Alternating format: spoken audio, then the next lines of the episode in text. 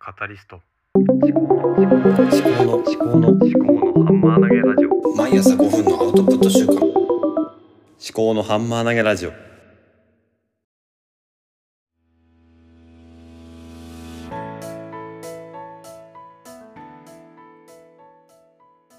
考のハンマー投げラジオパーソナリティの立見明子です。今日は iPhone の GarageBand で試しに録音しているんですけどもちょっと試しにやっております。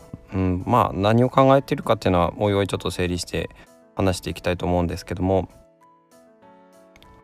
と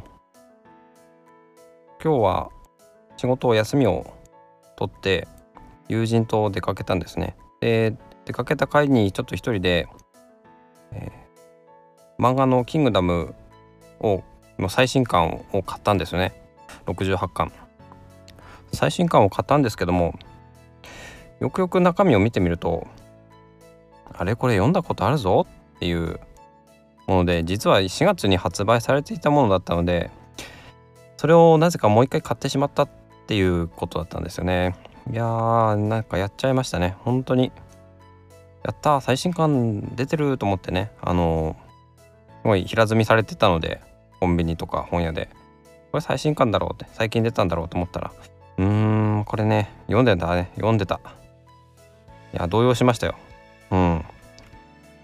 あもう開けちゃったし返品できねえよなと思って。まあしょうがないからあの古本屋に売りに行きました。250円で売れました。半額以下ですけども。まあ同じの2冊本棚に並べとくよりもいいかなと思って。なんかバカバカしいなと思ってね。